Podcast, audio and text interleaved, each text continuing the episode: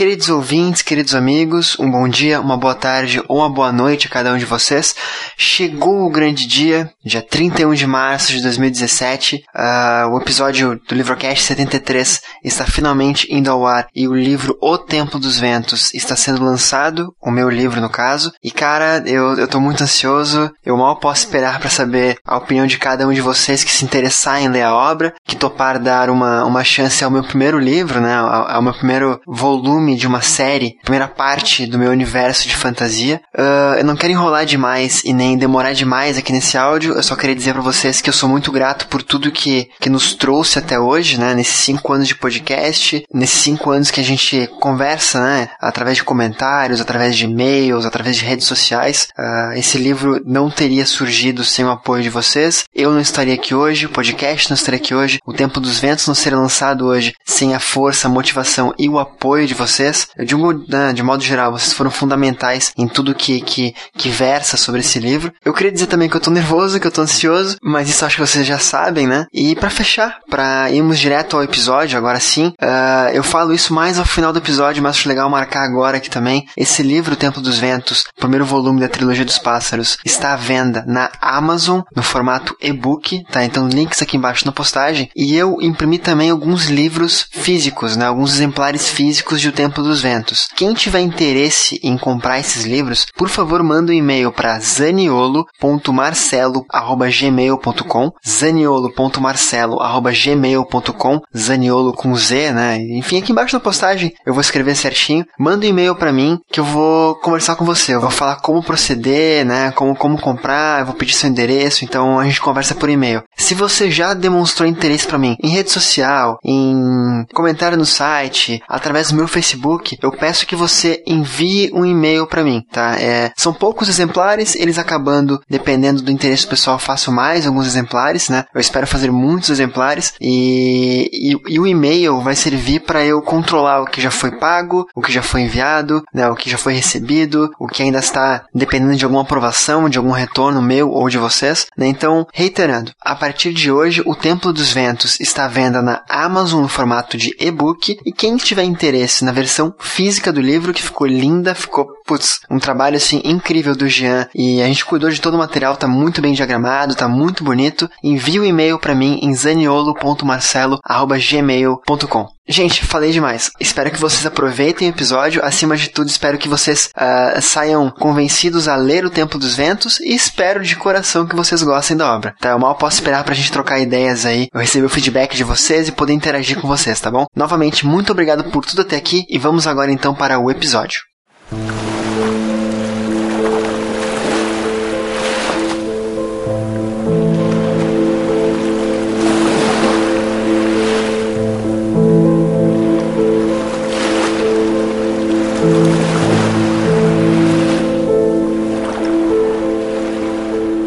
Depois da grande inundação, foram poucos os que restaram para continuar contando suas histórias.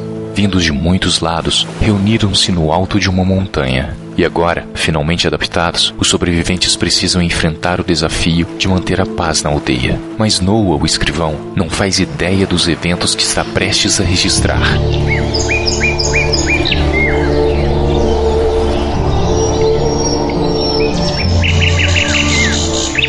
Quando um jovem é encontrado morto, seu irmão mais velho, Gavin, parte em busca de vingança. Teria sido essa morte realmente causada pelos expulsos do povoado? Deveriam eles então perseguir e conter os renegados?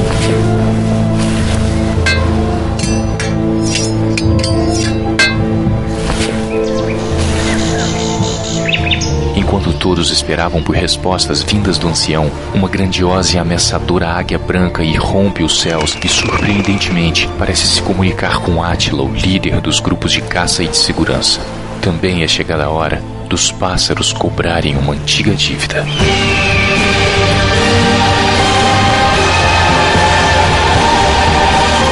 A extraordinária visita da ave ao Templo dos Ventos revelará que os mistérios desse embate ligam céu e terra homens e animais. Um universo interligado em que um segredo pode sim responder a todas as perguntas.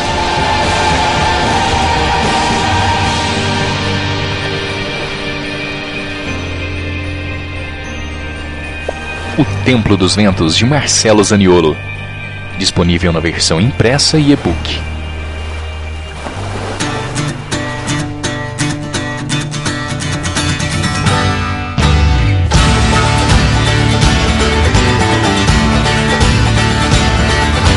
Sejam todos muito bem-vindos ao Livrocast 73, O Templo dos Ventos. Eu sou o Diego Locou e esse livro tem frases muito profundas. eu sabia que isso ia vir, cara, eu sabia. Eu sabia. Mas, gente, sem spoilers, sem spoilers. É porque se tem um livro que não foi lido, foi o meu, né? Ninguém leu, são nós aqui. Vambora. eu sou o Rodrigo Ramati e na árvore de frente à minha janela tem um urubu me olhando meio estranho.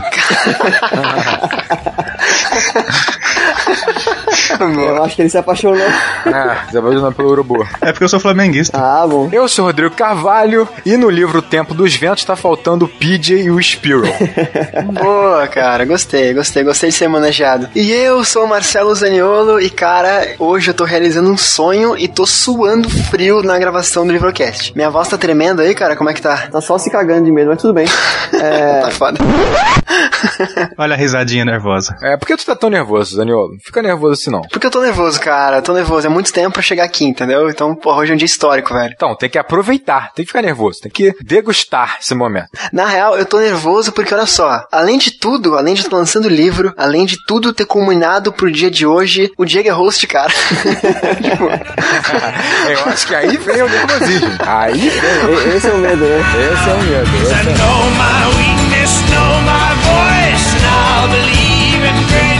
o medo. Só o que eu posso dizer é o seguinte: hoje é um dia mais do que especial, é o Livrocast, que vamos falar do livro Templo dos Ventos, que é do Marcelo. A estreia do Marcelo F, que até hoje eu acho que é F de fucking Zaniolo. né? ok. Então, tudo sobre o Marcelo, o Templo dos Ventos, a trilogia dos pássaros, agora aqui no Livrocast.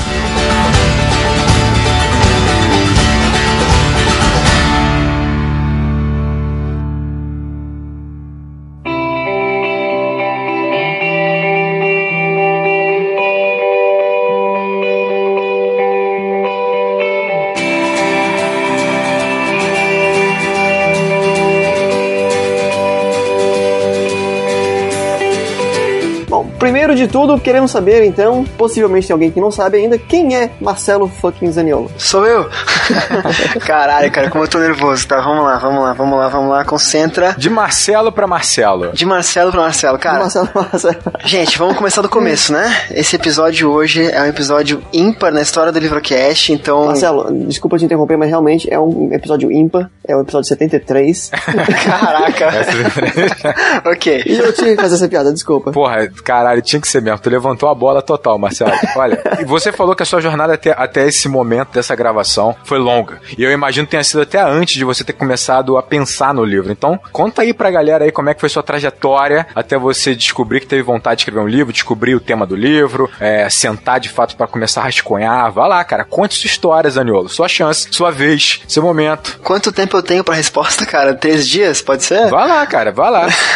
tá, vamos começar pelo meu nome, tá, Diego? Meu nome é Marcelo Fornaza, sobrenome da minha mãe, Fornaza Zaniolo. Então é por isso do F. Porque tem outro Marcelo Zaniolo, também de Curitiba. Inclusive, quando eu falei que ia lançar livro no Facebook, ele veio comentar falando que agora ele ia ter um livro. Aí é por isso. Aí é por isso que eu botei o F ali pra diferenciar. Não por isso, mas eu gosto também do nome da minha mãe. Não é fucking, é Fornaza. E cara, velho, essa, essa resposta vai ser muito longa, Rodrigo. Rodrigo Mal, né? Rodrigo Carvalho. Não, eu acho que a gente pode fazer nas perguntas, porque vai facilitando para você. E não são perguntas difíceis. Por exemplo, cara, a sua vontade de escrever, ela parte já quando você era muito novo? Ou você foi descobrir literatura muito mais pra frente? Como é que foi esse processo? Você, quando criança, gostava muito de ler e com o tempo foi desenvolvendo a vontade de escrever? Ou foi uma coisa mais tardia? Como é que foi esse processo para você? Foi mais tardia, cara. Foi bem mais tardia. Na verdade, assim, eu lembro quando era mais criança, tinha uns 10 anos, eu acho, 9, 10 anos, e eu era apaixonado por aquela série de livros Salve-se Quem Puder, né? Que é uma série de livros infantil, com uh, puzzles, enigmas e charadas e tal. E eu lembro que eu tinha uns 9 anos, eu tentei escrever dois livros do Salve Quem Puder, tipo, pro Marcelo Zaniolo. Só que, cara, eu tinha, eu tinha 9 anos, né? E eu não tinha capacidade mental de criar nenhum, nenhum, nenhuma brincadeirinha assim. Mas naquela época eu já queria escrever alguma coisa, só que depois eu me afastei totalmente da literatura, né? Eu acho que quem ouve o Livrocast sabe que eu tive um trauma gigante com Saramago na quinta série, umas coisas meio estranhas, assim, que a escola nos propicia, né? E aí eu voltei a ler só mais tarde, eu tava com. Fiquei uns 5 anos sem ler, cara. Mais 5, 8 anos aí sem ler, vamos colocar assim, um intervalo de 5 a 10 anos. E aí, com uns 18, 17 anos, eu voltei a ler e aí foi pra não parar mais. Você lembra qual foi o livro que você retomou? Qual foi o momento que você retomou? Com certeza, A Sombra do Vento, Carlos Rizafon, né? Um abraço, amigo. Agora entendi, né? Eu tava caminhando pelas ruas de Florianópolis num dia chuvoso, e era mesmo. Eu parei numa livraria para não me molhar. Não, tá zoando. Sério, foi bem assim mesmo. E aí o livro me chamou, eu comecei a dar uma olhada, me deu vontade, porra, faz tempo que eu não leio e tal. Daí eu comprei o livro e dali pra frente foi um atrás do outro, assim. Lógico, muito mais antes do que hoje, né? Que a gente tinha mais tempo antigamente, mas aí que eu retomei a leitura. E aí voltei pra o que eu gostava de ler, assim, de coisa mais jovem, né? Ah, Eu fui atrás de Percy Jackson em seguida. Li sim Crepúsculo naquela época. Foi na época de Crepúsculo, cara, isso, quando estourou Crepúsculo. Um pouco antes do primeiro filme ainda. E aí li Harry Agora eu tenho lido Harry Potter e fui atrás de muitas séries e trilogias, Jogos Vorazes e, e, enfim, muitos clássicos também. Então, depois da minha parada, cara, foi um estopim de livros aí. E, paralelo a isso, né, A Sombra do Vento me tocou tanto, cara, que eu precisava falar sobre aquele livro. E eu criei um blog na época, ele chamava Linhas e Letras. É, ainda existe, mas ele tá bloqueado, então vocês não vão encontrar no Google, né, Blogspot ainda. E daí eu, eu criei o Linhas e Letras, comecei a fazer resenhas, e aí eu criei um outro blog que era Eu Autor, que eu acho que ele tá disponível ainda. Se tiver link aqui embaixo, mas não leiam, que era, era texto pessoal, enfim, aquela coisa de início de. Isso significa leiam, você sabe, né? Não, cara, é assim, eu gosto dos textos, tá? Eu não vou ser, ser babaca, não. Eu gosto deles, mas é, é coisa muito pessoal, assim, tipo, era textinho pequenininho, aquela no, no início do Blogspot ainda, e eu já tava fazendo faculdade na época, então aí eu comecei a publicidade, no caso, né? Aí a gente treinava a escrita na aula, e eu acabava escrevendo em casa, e aquela brincadeira de descobrir a escrita. Do livrocast, do Linhas e Letras, do eu autor pro livrocast foi um pulo, né? E aí estamos aqui. Eu criei o livrocast, cara, eu já tinha muita vontade de escrever, muita, desde pequeno, né? Depois aumentou quando eu voltei a ler. E o livrocast foi o, o, o programa, eu não queria, não queria ser podcaster, eu não queria criar conteúdo pra internet, eu queria entender por que que, uh, da onde surgiam as ideias dos autores, né? E eu não tinha comprometimento para chegar em casa e pesquisar por que que o Zafon escreveu esse livro. Então, o, a ferramenta podcast foi, um- foi um viés aí que eu criei para me motivar a pesquisar, entender de onde vinham as ideias e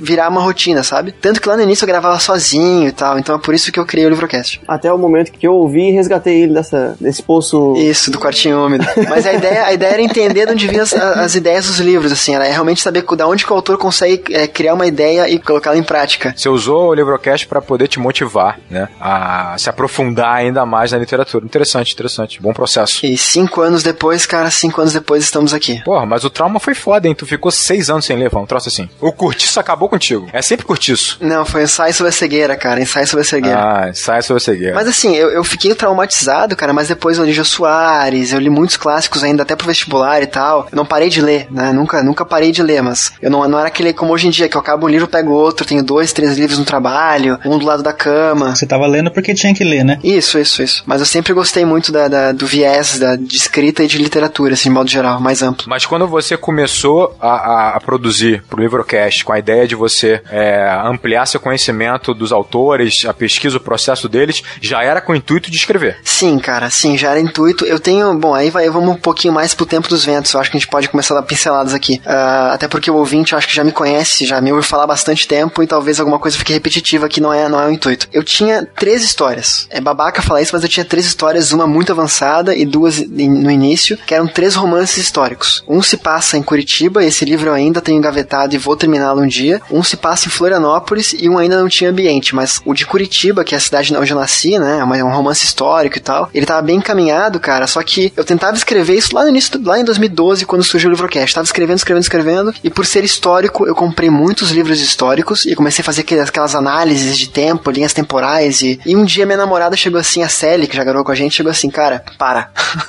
desiste, por hora. Tu nunca escreveu nada, não sei se foi bem, bem assim que ela falou, né, mas tipo, é, um romance histórico é uma coisa muito densa, cara, por mais que tu goste de ler ah, o próprio John Boyne, que é um dos autores que eu mais gosto, por exemplo, né, que ele brinca muito com isso, tu não tem linguagem pra isso ainda, por que tu não cria uma coisa mais jovem? E eu relutei, relutei, relutei, e a gente foi conversando, e aí eu pensei, eu vou criar uma coisa jovem. Dela, cara, pega Percy Jackson, pega Harry Potter, pega Jogos Vorazes, cria o um mundo teu. E aí que eu resolvi aplicar realmente tudo que eu consumia, que era coisa mais pop mesmo, né? A, a jornada do herói e tal. Eu pensei, eu vou então criar uma, uma, um livro, era um livro na época só, não era uma trilogia ainda. Eu vou criar um livro para treinar, para criar, desenvolver minha escrita, que, né, minha voz literária e tal. Tem muito da Sally, então, na existência do Templo dos Ventos. Pô, desde o início, cara, desde o início. E aí a ideia do livro, na verdade, eu, eu, eu comecei a pincelar ela, né, isso, depois a gente fala mais sobre isso e tal, mas quando eu planejei a história inteira do que vi, viria a ser depois a trilogia, e sem querer dar spoiler do segundo livro, que eu não vou falar nada sobre isso ainda, mas eu, eu vi que não dava para ser um livro só. Não é nem por questão de tamanho, é por,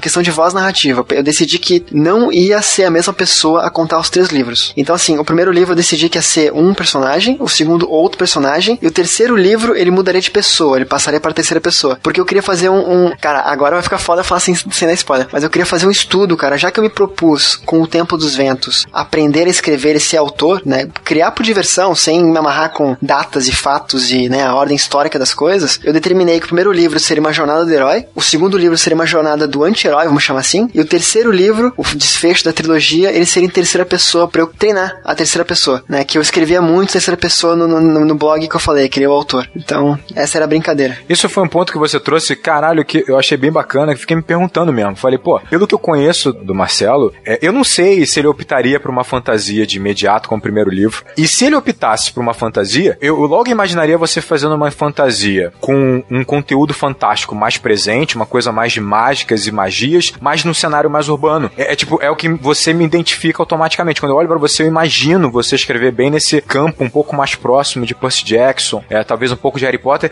e você traz um texto que é num cenário mais primitivo e tal. É, e tem uma escolha disso? Você tem, racionalmente teve uma escolha? Como é que surgiu essa história para você? A vontade de escrever num sonero desse, que para mim é, seria bem diferente do que você optaria, saca? Cara, assim, ó, eu nessa época, cara, eu morava muito longe da minha namorada. Tipo, minha casa da dela era uma hora e meia de, de carro, mais ou menos. E a gente conversou sobre isso naquela noite e eu fui pra minha casa dirigindo. Nessa uma hora e meia eu fiquei pensando, cara, o que, que eu posso escrever? Vamos lá. Fantasia, é, infanto juvenil, magia, herói, o que, que eu posso criar? O que, que eu posso fazer de diferente que não foi feito ainda? E eu não cheguei numa conclusão. O Diego vai dar risada agora, cara. Um dos, dos estopins da história foi caminhar pela rua Conselheiro Mafra aqui em Florianópolis e ver um tiozinho, um pescador aqui de Florianópolis, né? Provavelmente manezinho da ilha, local e tal, caminhando com uma gaiola com periquito, que é uma coisa muito tradicional do açoriano, do pescador aqui da cidade. E eu, caraca. Aí eu olhei assim, bom, e se esse passarinho aí não fosse só tipo um animal de estimação, sabe? Se ele talvez se comunicasse com, com esse. Temos que pegar, eu sei. É, exatamente. Aí eu comecei a viajar legal em, em, em duas referências que pra mim são muito determinantes na escrita da história. Não sei se vocês leitores aí perceberam isso ou não. Fica. O Diego acho que sim, né? Pelo comentário. Uma, uma das, dos desenhos que eu mais gostei de ver, né? Foi o Pokémon. Até hoje, acho que eu, se passar na televisão, eu paro pra assistir. Joguei muito Pokémon. Ainda jogaria se tivesse mais tempo. E um outro anime que eu, porra, sou aficionado é Avatar, né? Ainda mais a lenda de Aang. Então, eu tentei criar alguma coisa nesse universo, misturando a brincadeira de Pokémon, de, de homens e bichos, né? E monstros e aves, né? Com um cenário mais a lenda de Aang, uma coisa mais um mundo não nosso, ou talvez nosso, mas em outro momento, sabe? Uma questão mais. Enfim. E aí eu comecei a bolar a ideia, mas cara, foi muita, muitas ideias. Pouco tempo depois disso, eu viajei para Foz do Iguaçu para ver as cataratas e tem um parque bem próximo lá, não sei se vocês conhecem ou não, chamado Parque das Aves. Aí quando entrei no Parque das Aves, assim, eu lembro que eu sentei na frente de um viveiro, vou chamar assim. Eu sentei, cara, e a história ela veio, assim, sabe? Tudo que eu pensei ao longo de todo aquele tempo, é, começando a juntar um caquinho aqui, caraca, caiu assim, ó, puta merda, fechou. Né? E aí eu comecei a, a determinar os personagens e a criar esse enredo. Então surgiu daí, cara, de elementos locais, de questão de referências minhas e, sabe? Mas sabe o que é interessante? É bem claro essas referências na sua história, né? Como diz o, o, Rodrigo. Não, assim, é nítido algumas referências, a ambientação. Só que com isso você criou uma coisa completamente nova. Pelo menos eu não tinha lido alguma coisa assim, nesse sentido. Lógico que remete muito a, por exemplo, o clima de Percy Jackson, essas coisas. Essa aventura ágil, né? Essa, essas descobertas, toda essa coisa do, do, da literatura juvenil. Só que o Marcelo conseguiu criar uma coisa, para mim, pelo menos, eu leio bastante, mas já achei uma coisa nova, uma coisa, uma abordagem diferente da, da jornada do herói, da, da aventura. Não, até, assim, colocando um ponto que ele tinha falado, ah, eu imaginaria então uma jornada do herói pro primeiro livro e o anti-herói no segundo livro, eu acho que você conseguiu fazer uma jornada do herói com o anti-herói, tipo, no primeiro livro. E, e, isso é bastante interessante, porque se você tem hoje uma moda, vamos dizer assim, já tem uns anos já, onde você trabalha a questão do anti-herói, só que esse anti-herói é muito na linha dele ser um cara subversivo, um cara marginal, marginalizado, eu encaro o anti-herói como se fosse, na verdade, um cara cara que não tem vocação para ser herói. E aí pode ser uma questão dele ser meio filho da puta, pode ser uma questão dele ser incompetente, mas ele vai se tornar um herói. Porra, se você pegar protagonistas como Percy Jackson, Harry Potter, muito nessa linha, pô, Frodo, Bilbo, na minha concepção, numa linha de anti-herói, eles são bem mais anti-heróis do que os próprios heróis, eles vão se descobrir heróis, né? Mas no fundo, fora talvez o Bilbo ali, todos são fodas, todos são, são picões, saca? Tipo assim, o Harry Potter tem várias e várias características peculiares e, e superiores e fodas, como o Percy Jackson também tem, ele é tipo um semideus. E, e então é muito disfarçado essa ideia de anti-herói, é muito poderoso. Enquanto que você opta por um cara que é, não tem vocação nenhuma para herói e, e, é quase humano, assim, e o que torna ele muito mais interessante. A, sua, a sua jornada do herói, é, para mim, é uma grande sacada do livro, exatamente por isso. Você faz a jornada do herói em cima de um anti-herói, é, na minha concepção. É quase a jornada do, do coadjuvante, né? Exatamente, é quase a jornada do coadjuvante. É um cara que não tem vocação nenhuma para herói e que vai se tornar um herói. Então, tipo, para mim, já é um ponto bastante é, divergente do que tem hoje em dia, saca? Bem divergente, porque a maioria é pica. É legal que ele é, ele é o herói do livro, mas ele não é um herói da vida, da, vamos supor, do mundo real deles, mas ele é o herói da história, né? E eu ainda acho que falar que ele é o herói do livro não chega a ser spoiler também, porque tentei brincar com isso, assim. O Noah, que foi uma, um personagem que, cara, era um personagem que eu queria criar há muito tempo já, não sabia onde colocar ele ainda. Assim, eu tentei colocar ele, não, não ele, né, mas a, a personalidade dele. Ele, ele esteve brincando ali, namorando meu romance histórico, mas não coube lá, e eu trouxe para outro universo completamente diferente no, no Templo dos Ventos. Ele é um cara que ele brinca com isso, assim. O, o Ramate comentou muito comigo sobre isso. O Lucas Ferraz, cara, ele fez um dos comentários mais legais que eu li de betas, assim, comentando que a forma como eu, eu apresento, entre aspas, o herói desse livro é uma forma muito diferenciada. E realmente o intuito foi esse, cara, porque eu conheço muito de, não, não tudo, lógico, mas eu conheço muito de literatura infanto-juvenil. Eu li muito. Eu adoro ler. Eu tenho 30 anos, cara, mas eu sou apaixonado. Eu li 10 livros do Percy Jackson. Tô agora acabando Harry Potter e vou ler mais, vou continuar lendo. Mas tem muitos é, elementos, símbolos, uh, ícones né, em cada dessas histórias que eu não queria apenas replicar ali, sabe? Então, sim, voltando à pergunta do Ramate e do Rodrigo lá atrás que eles emendaram, uh, eu pesquisei também para não. Porra, essa ideia tem alguma coisa em algum lugar? Não, eu não achei. Talvez tenha, né? Mas eu procurei e não achei. Eu, tá, pássaros de homens, o que que tem? Tem isso, isso, isso. O próprio Senhor dos Anéis, né? A questão das, das águias e coisa e tal. Tem muitos, muitos livros saindo com dragão, com isso, com aquilo. Eu, cara, não, eu vou buscar uma coisa mais, não humana, mas mais natural, menos mágica, sabe? É, lógico, tem magia, mas menos aquela coisa do. Não sei explicar, da, da coisa que não, não, é, não, não nos é normal. Do fantástico, né? Isso, isso, isso. É uma coisa corriqueira, mas ficou mágico pra caramba, né?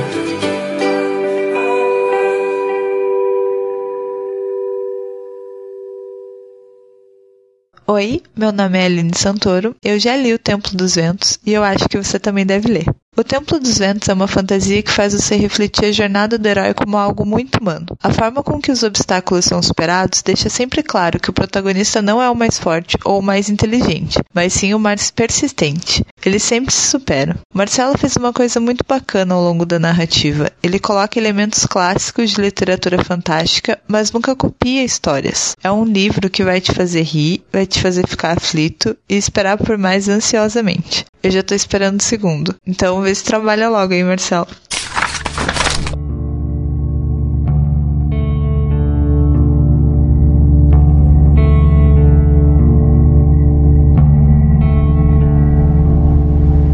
Então, a sinopse do livro basicamente é o seguinte: há uma comunidade, vive numa aldeia, eles são isolados, né, num cenário bastante primitivo, assim, né, tipo uma floresta densa, é, selvagem até certo ponto, e que em dado momento há um assassinato na aldeia, um dos integrantes da aldeia é assassinado, e isso faz com que mude toda a rotina daquela aldeia, né? E não só isso, não se já não fosse suficiente, você tem um aparecimento de uma águia gigantesca, né, tipo esplendorosa, no meio de uma reunião que eles faziam no Templo dos Ventos, né? E ali eles descobrem que há uma dívida que eles têm que pagar com a águia e uma missão a ser engendrada. Então, basicamente, começa aí a aventura dos personagens que são dessa pequena aldeia, né? Que eles têm que desbravar esse mundo aí selvagem e hostil. Exato. A sinopse é importante por quê? Porque quando eu planejei o livro, né? Quando eu me desafiei a escrever essa história, eu pensei assim, cara, eu com o Marcelo, eu não queria criar aquele cara fodão do início ao fim. Então, eu criei um personagem que é o Noah, que é o protagonista, de, porque é ele que narra a história, né, ele que conta a história. O Noah é um personagem que, na verdade, ele não é o herói. O herói é o irmão dele, né? O Hamat foi preciso. Ah, de certo modo, o Templo dos Ventos, ele é a história do coadjuvante. É um cara que acompanha a aventura. Ele é um cara que se tenta se encaixar naquele grupo, né? E eu queria fazer isso no livro. Eu queria brincar com esses elementos. Eu queria dar uma cara diferenciada. E mais, eu queria um cara carismático, sabe? Empático, que trouxesse o leitor pra dentro da obra. Tipo, caralho, que merda tá acontecendo aqui, caralho? Eu não consigo fazer isso, mas eu vou tentar, sabe? Tipo, é, esses elementos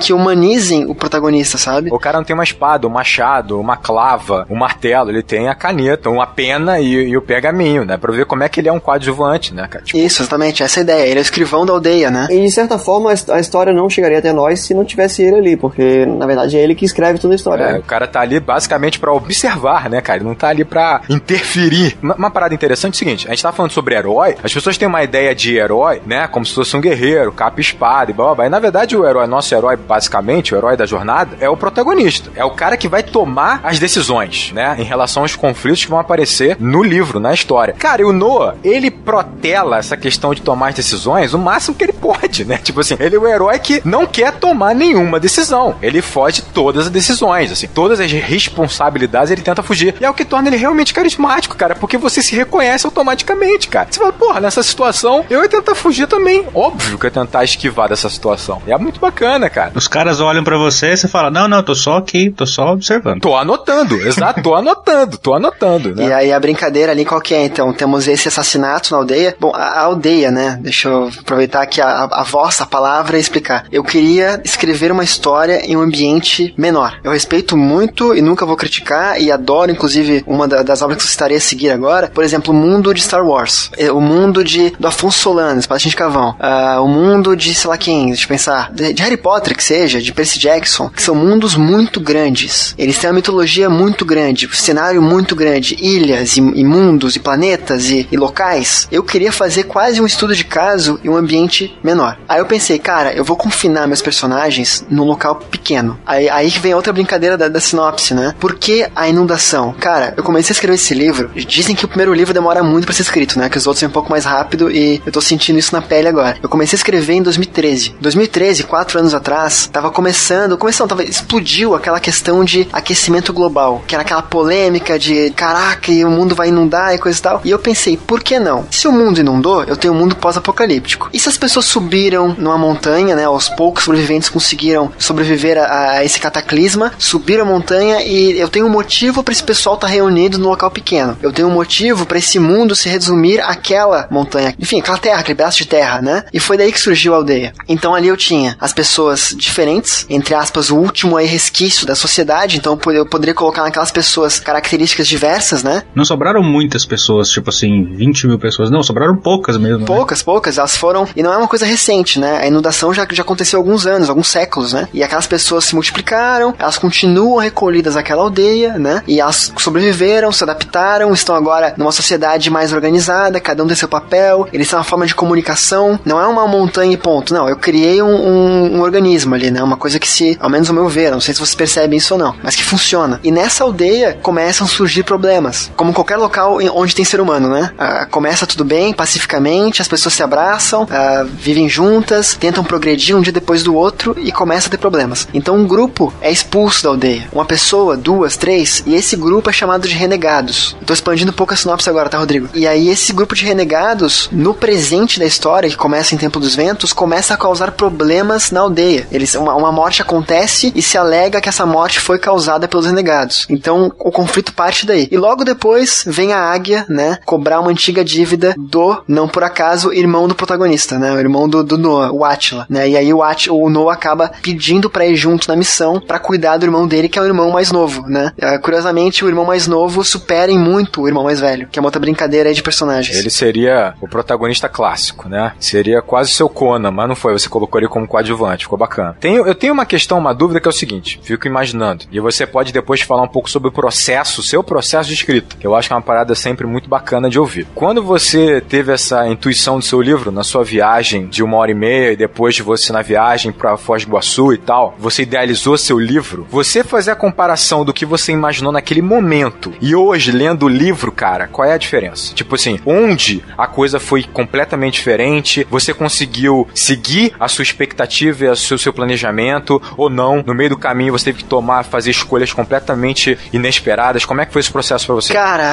uh, é óbvio que, que eu coloquei no papel hoje, né? Eu hoje sou uma pessoa muito mais pronta para escrever do que eu era, né, há quatro anos atrás. E esse livro foi exaustivamente trabalhado, ele foi reescrito inúmeras vezes. Acho que todos vocês aqui sabem disso, né? Eu escrevi, reescrevi, mudei e discuti e questionava vocês. Porra, sabe? Essa questão de, de trabalhar para melhorar o produto. Mas a história lá atrás, ela já tinha um início, um, um porquê que as coisas estavam acontecendo, já tinha um final. O que eu fiz foi separar o que, que vai ficar no primeiro livro, o que vai ficar no segundo livro e o que ficar no terceiro livro. Isso é imutável, porque a história depende disso. O, o ciclo da minha história depende disso, né? No primeiro livro, eu, fiz um planejamento de cada capítulo, de cada ponto de virada, vamos colocar assim, e fui enchendo de informações, mudei muitas coisas assim, né? Então tem coisas ali que, até por conta de leitores beta, de vocês, né? Vocês e muitos outros que não, não estão a chamada aqui hoje, mas que foram dando pitacos e comentando, e eu fui melhorando, melhorando, melhorando, desenvolvendo essa história. Então ela é diferente, tá? Ela é diferente, mas a, a história que eu tinha planejado lá atrás, quando eu comecei a escrever, ela já estava praticamente definida. E isso me favoreceu como autor, cara, porque senão, aquela questão de branco, questão de. Aconteceu comigo várias vezes. Eu acho que, bom, o, vocês aqui escrevem também, né? O, o Diego tá escrevendo ainda, Diego, não? É, eu tô meio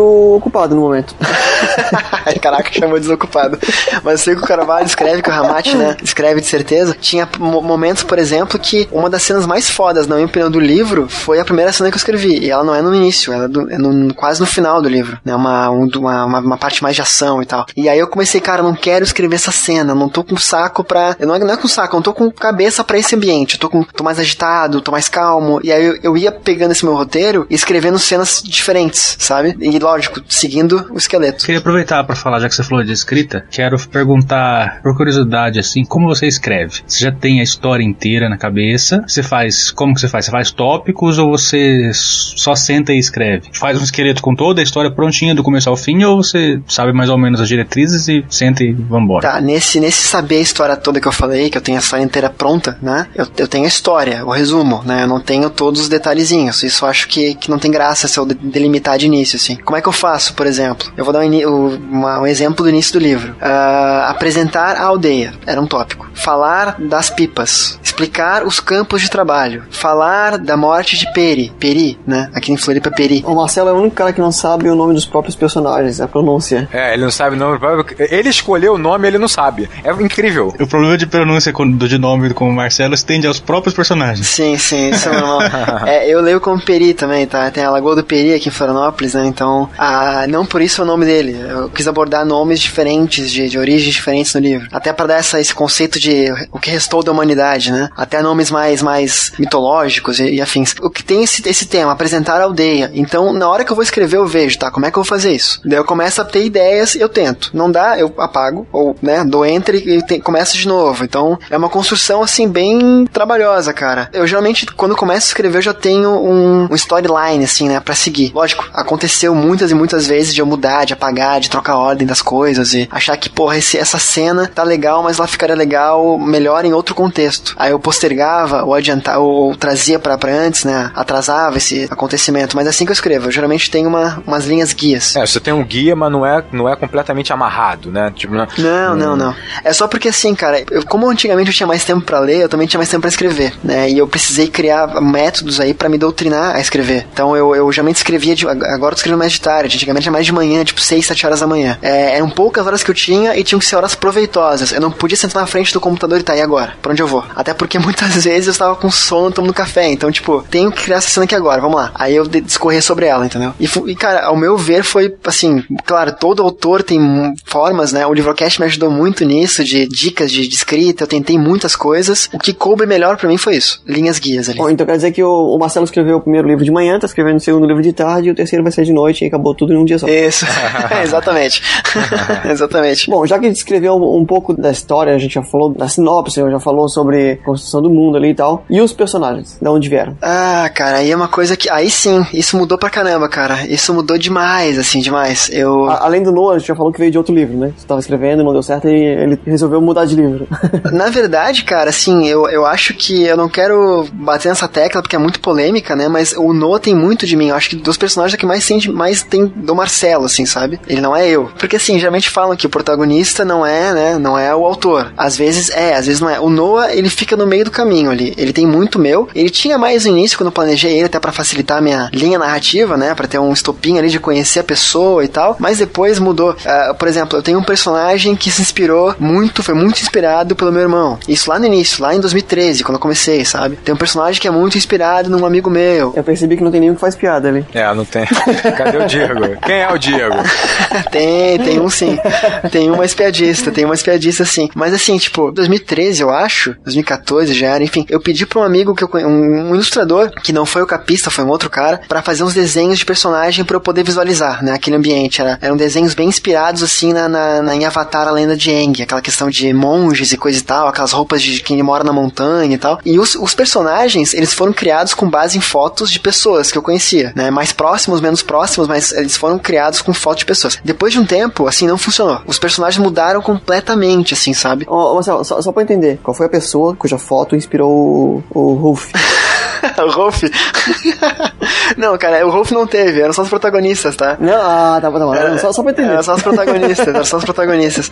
Mas a ideia, a ideia foi assim, não, não, era, não era pra roubar, não era pra... Eu não queria criar personagens reais, uma, uma história real no livro, óbvio que não. Mas era pra me ajudar como, como autor. Isso se provou uma coisa besta, assim, porque eu, me atrapalhou de início, assim. Eu, caraca, o que que fulano faria? Eu, cara, esquece fulano, sabe? E logo, assim, no, no segundo pergaminho, eu já comecei a ver que as frases vinham automáticas, assim. Uh, eu acho foi o Ramate que comentou comigo. Um dos Rodrigos, né? Um chato ou legal, não sei quem foi. Comentou que tem lugares que tem horas né, nos meus diálogos no livro que eu não coloco quem tá falando a frase, mas que o leitor consegue perceber quem é. Eu colocava num momento de conflito, assim, e aí, tá, por exemplo, então, eles estão no Tempo dos Ventos, com a águia se comunicando com Átila e o ancião contando a lenda que envolve a dívida que a ave tá cobrando e a, a lenda que salvou os homens e coisa e tal. E, cara, tem uma comoção, tem pessoas envolvidas, né? Quando tem uma comoção, várias vozes surgem, né? E, e aí, naquele momento, eu, caraca, peraí, não é fulano falando, não é meu amigo, né, não é meu irmão, não, são personagens. E eles estão agindo dessa forma. Foi muito incrível, assim, foi um, foi um ponto de virada no livro, assim. Eu voltei, naquele momento eu voltei desde o início, reescrevi, esquecendo os rostos, esquecendo as pessoas, esquecendo, sabe? Mas sim, com certeza, de um modo ou de outro, os meus personagens têm coisas do meu mundo, né? Isso acho que é inevitável. Apesar de eu não ter falado com você isso, eu concordo com o Rodrigo. Eu acho que uma das grandes características do seu texto, especificamente do seu diálogo, é realmente você conseguir personificar as características desses personagens na maneira de falar e no que vai falar. Cara, é bem claro, assim, você lê uma frase, é bem claro e óbvio de quem é aquela frase. E isso é muito bom, cara. Isso é, tipo, na verdade, isso não é só muito bom, isso é muito importante, cara. Sim, é uma coisa que o Marcelo faz com muita facilidade, parece, é fazer isso, é colocar o diálogo e não falar assim, disse Zoe, disse Gavin, disse Peri. Mesmo porque o Peri não fala nada, mas enfim.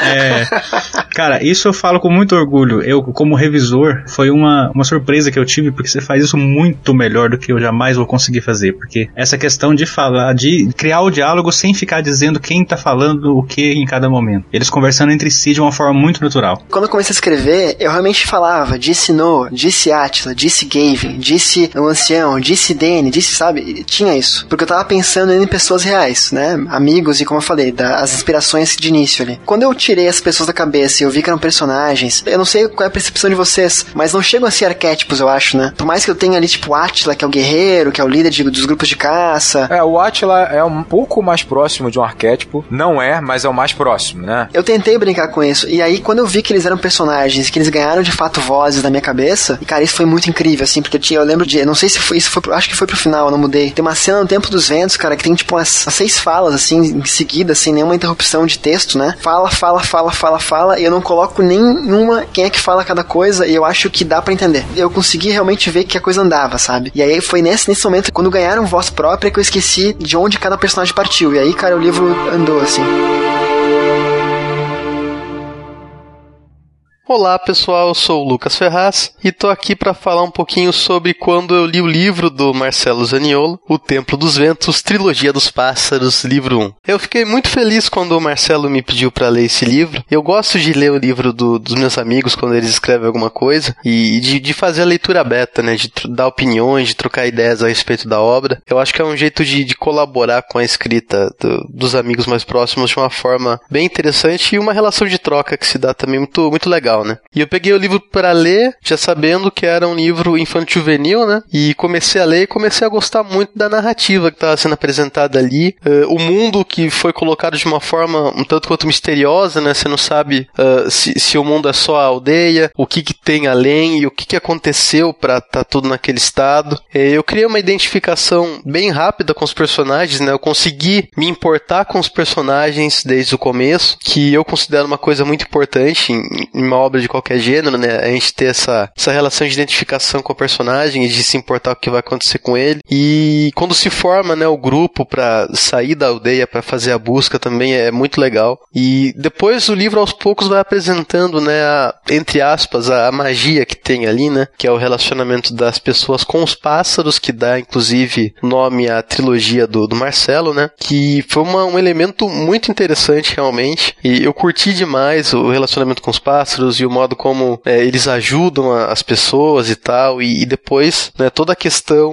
maior que tem mais pro final do livro, que tem ares até meio cosmogônicos, assim, o, o lance dos pássaros em relação ao mundo, né? Algo que tem uma importância maior do que é revelada no, no primeiro volume, mas que já é apresentado de uma forma bastante interessante desde o começo, né? Outro lance que eu achei legal foi como os personagens que, que não fazem parte do grupo inicial, né, foram chegando na trama, né? Gostei de como eles foram apresentados e do relacionamento que se deu entre eles e os personagens que a gente conhece desde o começo, tanto os, os aliados, né, quanto os inimigos ali que, que aparecem né, durante o livro, né? Eu acho que os próximos livros vão guardar segredos maiores, né, revelações maiores, mas uh, o primeiro volume para mim é uma obra bastante rica, é bem escrita, né? Eu, eu gosto inclusive dos diálogos, que é um, um, ponto bastante sensível em obras de muitos autores iniciantes, né? Nesse caso eu gosto dos diálogos, acho que eles são naturais, são gostosos de ler. É, o, o livro tem um ritmo bom também, os capítulos eles foram estruturados de uma maneira que a narrativa progride progride bem, não, não tem grandes barrigas narrativas durante o livro, sabe? Aquele dois ou três capítulos que estão ali, parece que é só pra encher linguiça. Então, no caso aqui, eu não consegui identificar isso quando eu fiz a leitura do Templo dos Ventos, mas eu acho que isso é um exemplo interessante sobre como a gente precisa, a gente não, mas quem se propõe a escrever, né? Precisa ler de tudo um pouco, porque todas as leituras que a gente faz, independente do estilo, do gênero que seja, a gente consegue absorver experiências e, e analisar modelos de escrita e estruturas e etc que são úteis para compor qualquer outra obra. Então, Marcelo, com toda a bagagem de leitura extensa que ele tem, a gente conhece aí pelo, pelo histórico do Livrocast, né? Conseguiu combinar todos os, os elementos que eu imagino que ele é, extraiu de melhor de tudo que ele leu na criação desse universo novo e muito bacana de ler e que eu acho que vai ser uma edição é, muito representativa e muito importante, né? Para o gênero de fantasia young adult no Brasil. E faço votos que o livro seja um sucesso. Eu li gostei e recomendo.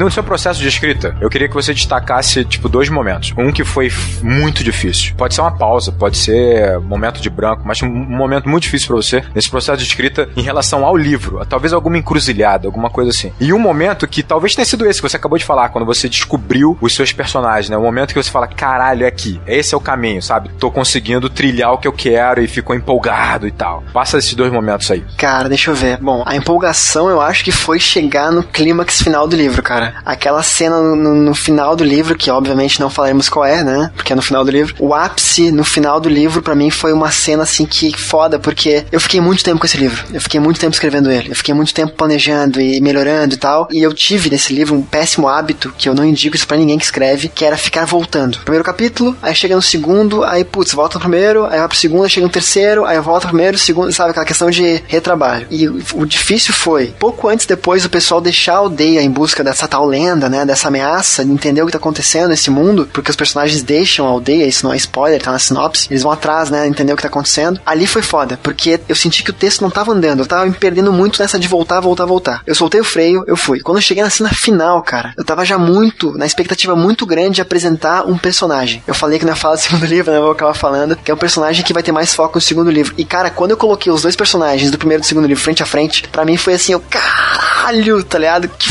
foda, tipo, de empolgação. Tanto que a cena é a cena, eu acho que eu mais gosto de ler até hoje, assim. Eu li o livro inúmeras vezes e reler e reescrever é muito difícil pra mim também. Foi uma parte complicada ali de não, não de não acreditar no projeto, mas de cansar, literalmente, assim. A história não é cansativa, eu não vejo assim, ela é muito rápida de ser lida, mas quando tu lê, tipo, nove vezes em uma semana a história, sabe? Não tem como tu. Eu imagino o processo, cara. Eu acompanhei um pouco. Eu fico imaginando realmente esse momento que você sai da aldeia com seus personagens deve ser muito difícil. Porque você sai de um ambiente que você tava começando se acostumar e ter domínio sobre ele e vai pra uma porra de um ambiente que agora, cara, é completamente novo para você também. Porque você tem uma ideia do que você quer, mas você não tem um ambiente ainda, cara. Tipo, eu fico imaginando quão difícil deve ter sido essa transição. E eu, eu acho que você teve uma solução muito boa, que foi arrancar, sabe? Tipo, acelerar, começar a escrever, né? Pra deixar fluir mais o processo. Muito maneiro, cara. Interessante. E, e relendo, relendo o livro agora, pra a última revisão que eu fiz no livro, né? Eu quero ter a opinião de vocês agora. Eu acho que o livro, assim, ele começa com uma ação, já começa com alguma coisa acontecendo, logicamente, pra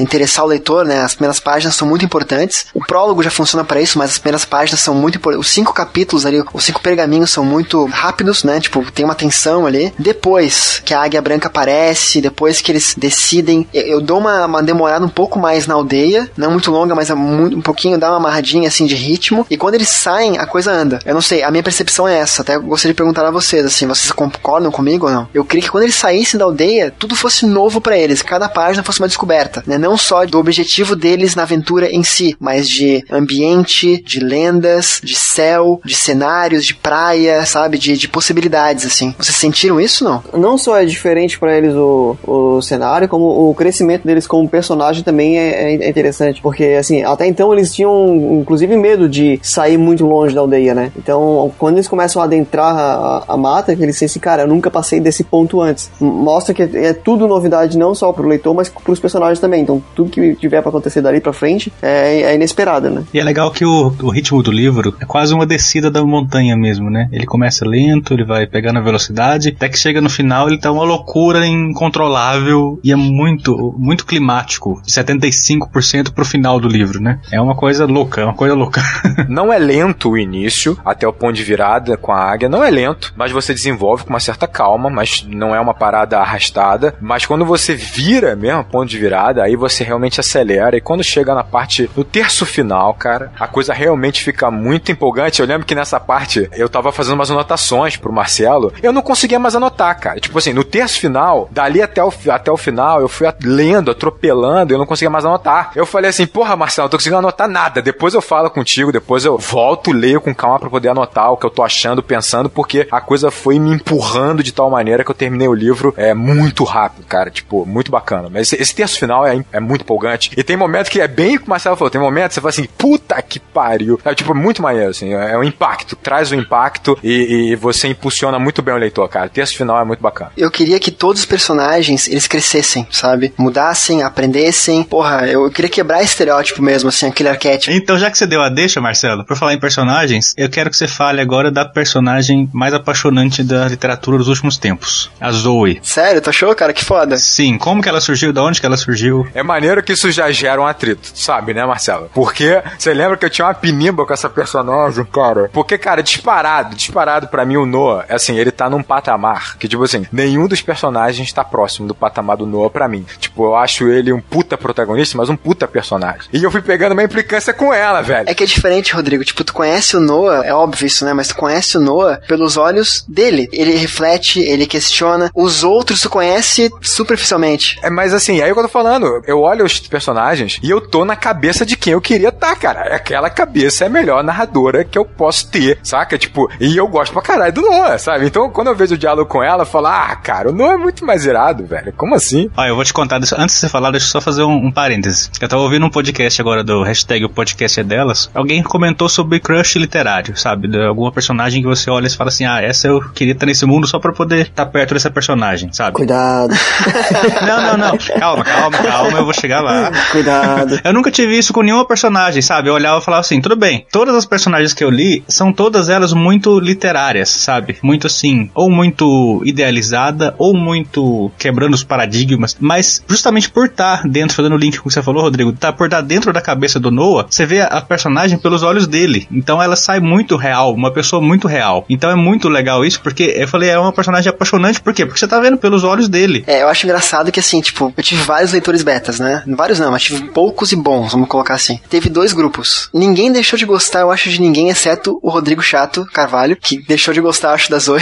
que ele falou, caraca, essa Não, não, não é que eu, olha só, longe de mim, não é que eu acho o personagem ruim, não é que eu acho o personagem mal desenvolvido, nada disso, nada disso. É uma questão mesmo pessoal, uma questão de emocional com o livro, né? E eu acho que isso é um mérito do Marcelo, porque eu me envolvi tanto com os personagens que eu chego a ponto de falar, porra, não, que Zoe, isso aqui é interessante. Tipo, eu tava tão envolvido a ponto de, de ter pinimba com ela. Eu acho que rolou um, um porra, não, Zo, o Noah que é irado e tal. Então isso é envolvimento. A minha crítica não é técnica, não é uma coisa, ah, não gosto dessa personagem, ela tá mal desenvolvida. Pelo contrário, uma ótima personagem. Mas minha admiração tá no. É que eu acho engraçado que assim, teve dois grupos claros, assim, tipo, teve o grupo que, caralho, o Noah é o melhor, tipo, coraçõezinhos Noah, e tem um grupo, caralho, a Zoe é muito foda, entendeu? E isso foi muito legal de ver, cara, porque é lógico que os outros também têm suas importâncias são, são protagonistas na história a seus modos, né? Mas achei legal de ver porque o meu livro, eu não falei sobre isso ainda, acho legal falar aqui também. O livro não é só um entretenimento, ao meu ver, como autor, assim. Eu queria colocar um propósito na história. E a história, além de falar de homens, de animais, de aliança entre homens e animais, né? Que as aves se comunicam com seus aliados, né? Os seus homens, seus humanos, enfim. Eu queria colocar na história uma moral. E a moral é bem e mal. O que, que é bem, o que, que é mal, ah, da onde vem o bem, da onde vem o mal, como é que funciona essa questão de. Cara, que é, uma, é um dilema muito antigo, né?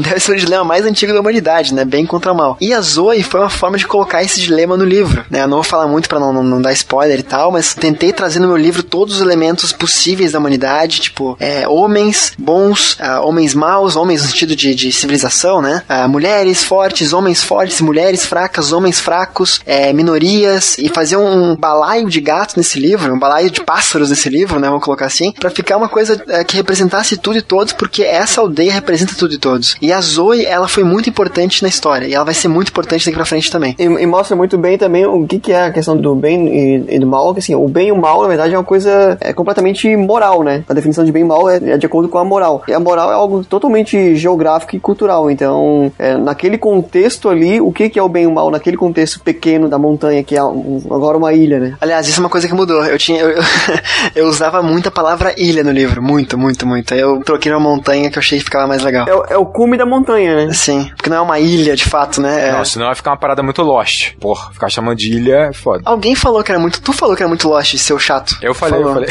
eu sou chato, né?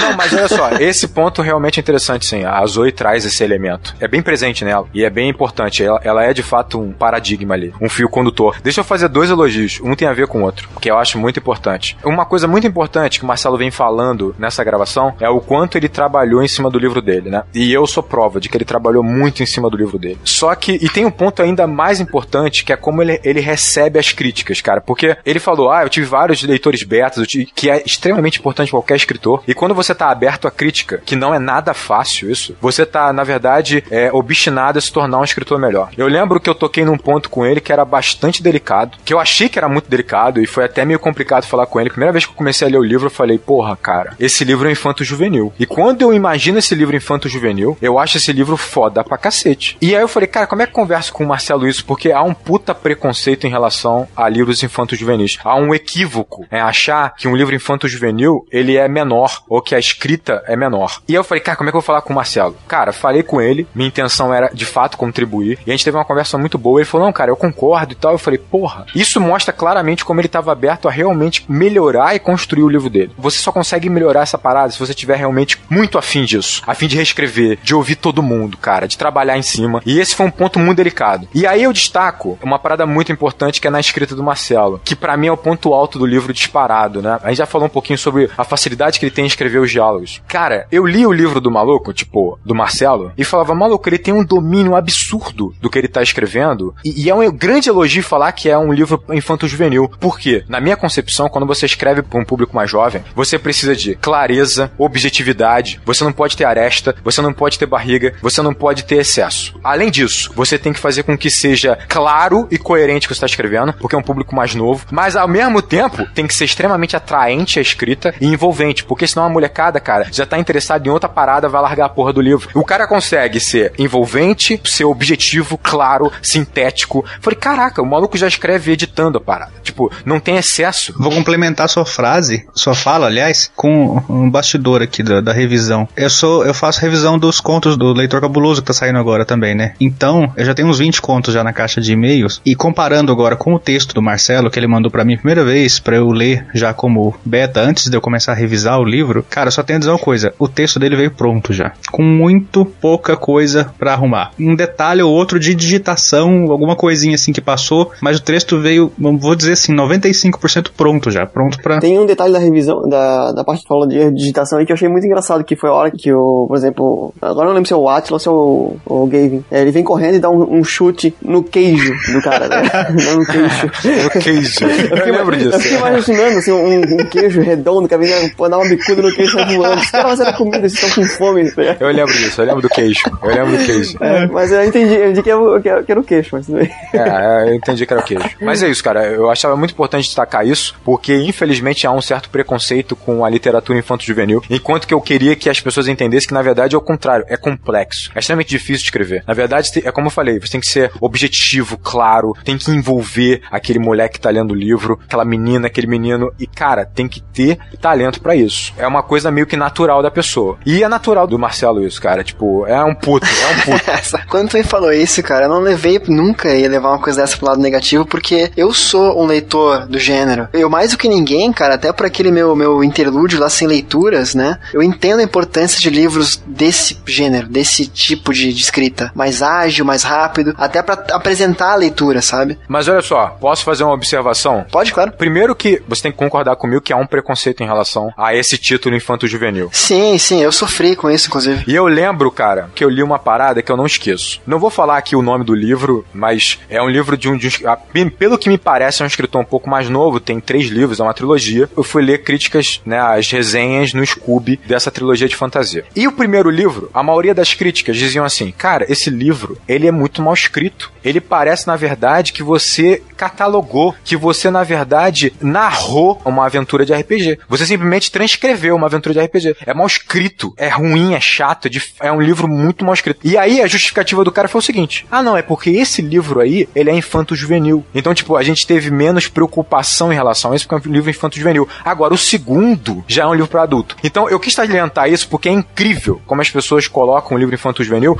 como se ele fosse uma literatura menor, ou que você não tivesse a responsabilidade de escrever bem pra caceta, meu irmão. Saca? Tem que escrever bem pra cacete. Eu fiquei assustado com essa parada, com essa situação, e para mim foi muito marcante essa conversa que a gente teve sobre infanto-juvenil. Óbvio que você não levou mal, pelo contrário, você defendeu isso. E tá claro, seu livro ele é infanto-juvenil e ele é muito bom, cara. Por isso, muito por isso também. Não, mas por exemplo, o livro tá pronto agora, comecei a divulgar em Facebook, em Twitter, né, para todo mundo saber que esse livro existe, todo mundo se interessar em comprar. E, cara, eu não cansei de responder porque falar do livro da gente é muito bom, né? E caraca, como é bom estar tá falando sobre isso aqui hoje. Mas eu cansei de responder, cara, entre aspas, eu cansei, a seguinte pergunta: Tá, mas eu posso ler esse livro de, de amigos meus, amigos mais novos, um pouco mais velhos, nossa faixa etária. Cara, é óbvio que tu pode ler esse livro. Esse livro, eu vendo esse livro, eu coloquei, acho que tá na sinopse ou na orelha do livro, em algum lugar. É um livro jovem, sim, é infanto juvenil, sim, mas ele é para todas as idades. Qualquer pessoa que se interessa por isso pode ler, sabe? Então, cara, torço para que as pessoas entendam que esse livro é infanto juvenil, que ele é uma aventura, que ele mexe com magia, que ele é uma obra uh, de um universo que vai ser, no segundo volume, ele vai ser uh, aumentado. E, cara, torço para que gostem, sabe? Independente de gênero. Cara, olha só, tá claro como Harry Potter, Percy Jackson, eles são ótimos livros que agradam a público gigantesco, mas eles são livros infantos juvenis. É tipo, não tem questão. E, e quem tá na dúvida para entender o que é o livro do Marcelo, quem leu o conto dele é muito do que a gente tá falando. Ele tem um tema é, profundo, um debate muito interessante dentro do tema dele, do conto dele. É, mas ao mesmo tempo é na visão de um garoto, tem uma pegada juvenil no conto, mas que não tira a, a profundidade do debate que ele traz no conto, não tira o impacto da resolução do conto. Então o que eu tô dizendo sobre o livro dele tá todo no conto dele. Ou seja, é do Marcelo, cara. Tipo, não significa que ele vai escrever todos os livros dele dessa maneira. Pelo contrário, eu acho que, pelo que até deixou claro ele hoje nessa, nessa gravação, ele vai buscar cada vez mais é, melhorar a escrita dele, se reinventar cada vez mais, porque esse é um processo muito interessante, mas que ele já nasceu com essa facilidade de escrever, cara, com objetividade, com clareza. Isso é um puta de uma qualidade para um escritor. E leiam o conto dele que vocês vão ver o que eu tô falando, que é um grande conto, é muito bom. Cara, deixa eu só trazer mais um ponto, acho que tem um pouco a ver com o seu processo de criação, mas eu acabei me tocando agora. Pesquisa é um bagulho irado, extremamente importante, e eu queria entender um pouco mais o que você foi buscar para sua pesquisa para criar esse material, onde foram as suas fontes, como você trabalhou essa pesquisa e como você trabalhou esse material e como foi esse processo para você. Fala um pouquinho da tua pesquisa aí. Cara, pesquisa, eu acho que, bom, é, eu pesquisei pro livro, claro, mas muito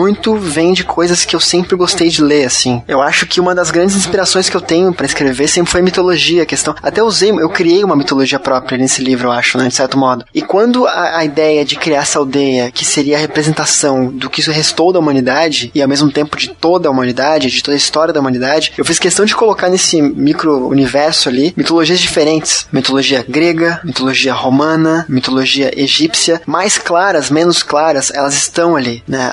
Uma mitologia que, essa sim, eu pesquisei não profundamente, mas pesquisei, aprendi muito ao longo da escrita do livro, a mitologia hindu, né? A questão de ciclos, a questão de coisas que se repetem ao longo do tempo, ao que vai e volta, né? Aquela brincadeira de ciclos, a palavra é essa. Então, nesse livro, eu tentei colocar um pouco de mim, né? Já que eu tava escrevendo, cara, eu não queria escrever por escrever, eu não queria escrever, eu realmente queria me doar a essa obra para que ela tivesse uma mensagem, conteúdos ali que depois um leitor mais atento, ou talvez criar interesse, né, em buscar fontes ah, externas ao, ao, livro, né, outras leituras. Então coloquei a questão de ave, tem a questão, por exemplo, da inundação que está presente em dezenas de mitologias, né, na, na, cristã, na própria grega, que tem né, a questão de, de Zeus também que teria inundado o mundo e tal. Então eu tentei trazer elementos que de certo modo resumam, consigam resumir essa complexidade da humanidade, né, porque esse povoado é o que restou, literalmente. Então eu, eu queria colocar elementos reais. Não é um romance histórico, pelo contrário, é uma fantasia infanto-juvenil, mas tem ali coisas históricas, né? Eles trabalham com conhecimentos, tem, cara, tem constelação, tem brincadeira com estrelas. Tentei pincelar, assim, muitas coisas que sempre me agradaram ler sobre, sempre me agradaram como pessoa, de discutir, de aprender sobre, nesse livro. Afinal, né, o livro, ele tem muito de mim, ele é uma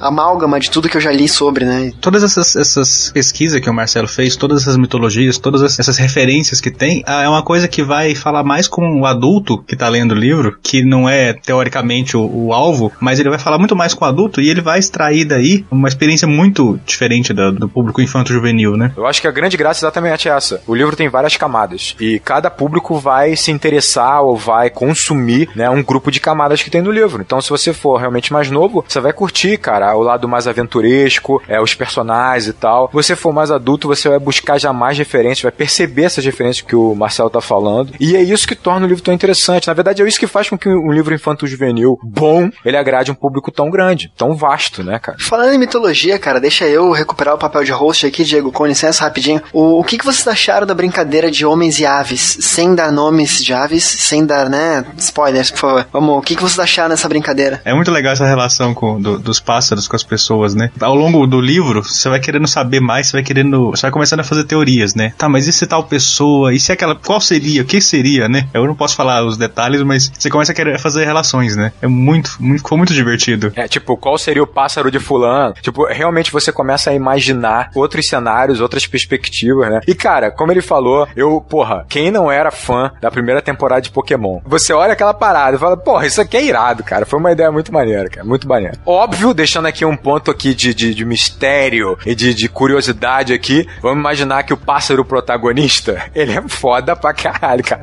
Ele é muito maneiro. Mas eu perguntei a questão das, das aves aí pra vocês, porque eu quis colocar uma curva de aprendizado na história, sem entregar demais. E um outro elemento que sempre me atraiu demais, cara, isso eu lembro que eu gravei com o Diego sobre Crepúsculo, falando sobre isso, que eu acho muito foda em histórias, é entre aspas, poderes, sabe? A questão do cara, Heroes, por exemplo, aquela série que eu adorava, cara. Um cara que voa, um cara que lemente, um cara que é veloz, sabe? Aquela questão de X-Men mesmo, de cada um tem seu poder, cada um fogo, de gelo, de, sabe? Essas questões assim. Só que no meu livro eu não queria uh, estereótipos de magia. Eu queria trabalhar essas possibilidades de cada ser humano de uma forma diferente. E aí que entrar nas aves, né? Essa brincadeira. Então eu, eu quis colocar esse, esse elemento de surpresa, essa curva de aprendizado, que eu acho que fica muito nítida para quem lê o livro, da águia que aparece e de tudo que acontece depois disso, né? Realmente, da, da curva de aprendizado nesse livro era fundamental. E ele foi a espinha dorsal do livro, assim. Eu não queria entregar tudo de primeiro, de início, e eu queria que o leitor fosse entendendo como funciona esse contexto mágico, né? Acho que a relação que você criou entre o aprendizado dos personagens e o aprendizado do leitor é automática, né? Tipo assim, você vai de fato descobrindo as coisas junto dos personagens. E isso é muito bacana, isso é muito legal. E a expectativa que se cria, né? Essa aí foi o. É, exa não, é, não, exatamente. Você tá entrando, você tá entrando no mundo hostil e desconhecido junto com os personagens. É um artifício que, se bem usado, né, fica muito interessante, né? Marcelo, e temos apenas que acompanha o livro inteiro, apenas uma mulher. O que que as beta testers falaram? Cara, uh, tem mais mulheres, tá? Tanto na, enfim, nos núcleos de personagem, vou colocar assim. Tem mais mulheres na aldeia, né? Isso fica fica bem claro nisso do livro também. Mulheres tanto em, em posição de liderança quanto não em posição de liderança, como tem homens que são líderes e homens que não são líderes. O próprio Noah é um cara que, né, que foge ao estereótipo masculino, né? A questão tipo de ser forte, de ser corajoso, é, de, sabe? O, a questão de ter apenas uma mulher nesse grupo de protagonistas da história se deve a, primeiramente, o tamanho do grupo e, e principalmente a forma como esse grupo foi formado, né? Quando a águia aparece no Tempo dos Ventos, quando eles decidem sair da montanha em busca desse mistério, vão apenas homens. Vão três homens. Ah, em busca de um quarto que seria o Gavin e tal, que ele já tinha saído da aldeia. Então, esses quatro, eles não estão lá por serem homens apenas ou por. Eles têm seus objetivos de estar lá. Eu, eu lógico, Noah é quem eu mais cuidei, porque ele era o narrador, ele tinha que ser uma pessoa empática, querida, carismática, né? Aquela questão de talvez você não se identifique com ele, mas você vai, vai ficar assim, interessado em, em, ver o que ele tem a falar, né? O que ele tem a narrar. Mas eu acho que de todos os personagens, o que eu mais me dediquei a cuidar foi da Zoe. Questão de. Eu não queria que ela fosse apenas uma, no caso, né? Eu queria que ela fosse a. Você não queria que ela fosse a cota, né? Eu não quero uma cota no meu grupo, né? Ela não é cota. Ninguém nesse livro é cota, né? E a questão até de questão de, de ser machista ou não, eu não sou, a ideia não, não era ser. Homens, mulheres, novos, velhos, jovens, adultos, é, qualquer tipo de pessoa vai estar tá bem servido nesse livro. O que você falou é muito perceptível. O trabalho que você teve na Zoe foi bem cuidadoso, né? Tipo, é um personagem importante pro livro e você cuidou desse personagem com muitos detalhes, então dá pra perceber. É, seria muito fácil ter caído no clichê com a Zoe. E o Marcelo evitou isso até o final. Não, e tipo, reforçando o que o Ramate falou, era muito fácil você fazer uma personagem e masculinizá-la, cara. E, tipo, e criar um estereótipo ali de mulher masculinizada. Tipo, é muito fácil porque essa armadilha, cara, muita gente cai. Muito filme cai, bicho. Tipo, coloca a mulher como protagonista, mas ela é basicamente uma estrutura de um personagem masculino, sabe? Tipo, onde pensa como um personagem masculino, age como um personagem masculino. Isso é um absurdo e, e você não cai nessa armadilha. A Zoe é uma mulher forte, capaz, inteligente, competente, mas uma mulher. Assim como você, como você falou, vai ter homem que é incompetente, que é mais forte, que é mais fraco, que é não sei o que lá. Ela é uma mulher destacada, foda pra caralho, mas que em nenhum momento você confunde ela com um personagem masculino. Pô, isso, é, isso é muito bom, cara. Isso é muito foda. E só, e só fechando ali a pergunta do Diego, que eu achei muito boa, cara, muito bem colocada. E parabéns, host. Pô, muito bom. O... uh, cara, assim, eu, voltando lá ao início da entrevista, né, cara, esse livro surgiu numa conversa com a minha namorada. Esse livro, nós estamos aqui em quatro homens hoje, por questão de, pô, o Diego é, é o, o, parceiro, meu braço direito no Livrocast. O, o Carvalho, o Rodrigo Chato, foi o cara, primeiro, acho que participou da história do livro. O Rodrigo Legal, o Ramate, foi um cara que, além de ser o, o, o, editor da história, né, de ele fazer as correções todas e dar pitacos também, ele participou do processo. Mas, não está aqui a minha namorada, não está aqui leituras betas, né, Domênica Mendes, Beatriz, Aline, não está aqui muita gente que participou desse projeto. Então, cara, não tem como um livro que surgiu de uma conversa entre um homem e uma mulher não ser assim, sabe? Era obrigatoriamente esse formato final que ele teria que ter, sabe? Homens fortes e mulheres fortes. Então, todos são representados. Bom, eu, eu, queria saber só, agora só o seguinte, é, já falou que é uma trilogia, que elas estão é, basicamente estruturadas já, não tá escrevendo, mas tá estruturada. Mas e depois disso? Vai ter mais alguma coisa? Outros temas, outros estilos? Ou a trilogia vai ser uma trilogia de quatro que são cinco, não sei. Olha só, cara, o Marcelo ainda vai lançar boneco, vai lançar figurinha, card, vai lançar a porra toda, meu filho. Ele vai dominar essa porra aí. Cara, eu tô uh, acabando agora, acabei, né? Finalmente, Tempo dos Ventos. Uh, o segundo livro tá sendo escrito, ele tá bem avançado já, mas eu quero esperar as resenhas, o feedback de quem leu o primeiro livro para terminar o segundo, que eu acho que é importante também a gente sentir algumas coisas que a gente planejou ali, se funciona, não funciona, se é isso, não é aquilo. E agora uh, deu uma pausa no segundo livro, tô acabando um conto, uma novela, na verdade, então vamos embora. Tenho, lógico, tá, o terceiro livro ainda que eu vou terminar essa trilogia, tô muito empolgado com ela, continuarei empolgado com ela. E um, um, um projeto mais à frente aí, cara, seria retornar aos romances históricos. Não é questão de ignorar a fantasia e infanto juvenil que eu quero continuar nesse. Eu, eu vou criar mais histórias e pretendo, né? Criar mais histórias que, de um modo ou de outro, cara, sem querer querendo, a Sally, a minha namorada, conseguiu uh, mostrar que combina Marcelo e infanto juvenil, sabe? Eu acho que minha narrativa ali não é perfeita, tem muito a melhorar, mas encaixou. Eu senti prazer em fazer. Eu senti que teve uma sinergia entre eu e o, e e o gênero, sabe? Então, mas mais à frente eu quero testar outras formas de escrever, outros tipos de, de escrita mais adulto, menos adulto e histórias mais longas, né? Histórias mais curtas. Aguarde. Aguarde.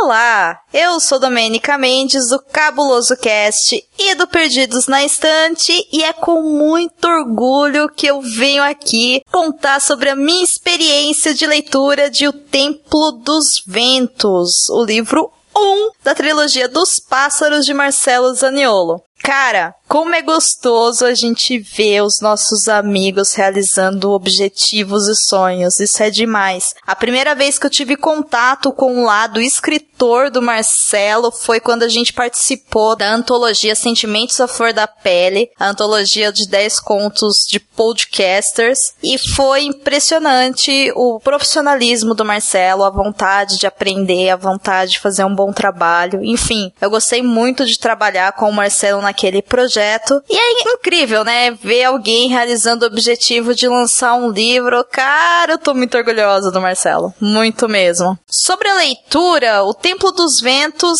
ele é um livro que nos surpreende. É muito bacana eu estar tá gravando esse áudio agora porque eu não cheguei na finalização da obra ainda. O Celo me mandou o livro para eu betar, né? Mas eu não acabei até devendo para ele uma resposta. E Celo, desculpa de novo. Mas eu posso contar para vocês agora como está sendo a experiência de conhecer essa obra. E eu confesso que é uma obra que nos surpreende. É surpreendente ver um escritor desabrochando, uma obra nascendo crescendo, um universo se expandindo e personagens crescendo. É muito bom. Então eu venho aqui de coração aberto e mente totalmente lúcida convidar você, ouvinte, a comprar o livro do Marcelo, essa pessoa que você já conhece por julgar livros pela capa, por falar sobre livros de escritores que vocês conhecem, o que vocês devem conhecer. E sim, deem uma chance para o livro do Marcelo que eu tenho certeza que vocês não vão se arrepender. Eu não me arrependi, então eu vou voltar lá pro livro e fica aqui. Marcelo, estou muito orgulhosa de ti, meu amigo, de verdade. Te desejo todo sucesso do universo porque você merece. Sinta-se abraçado e a gente se vê. Ah, e eu quero o meu livro autografado e, em breve, o meu abraço e foto com o meu mais novo escritor, ok? Um beijo para todos vocês e a gente se esbarra por aí.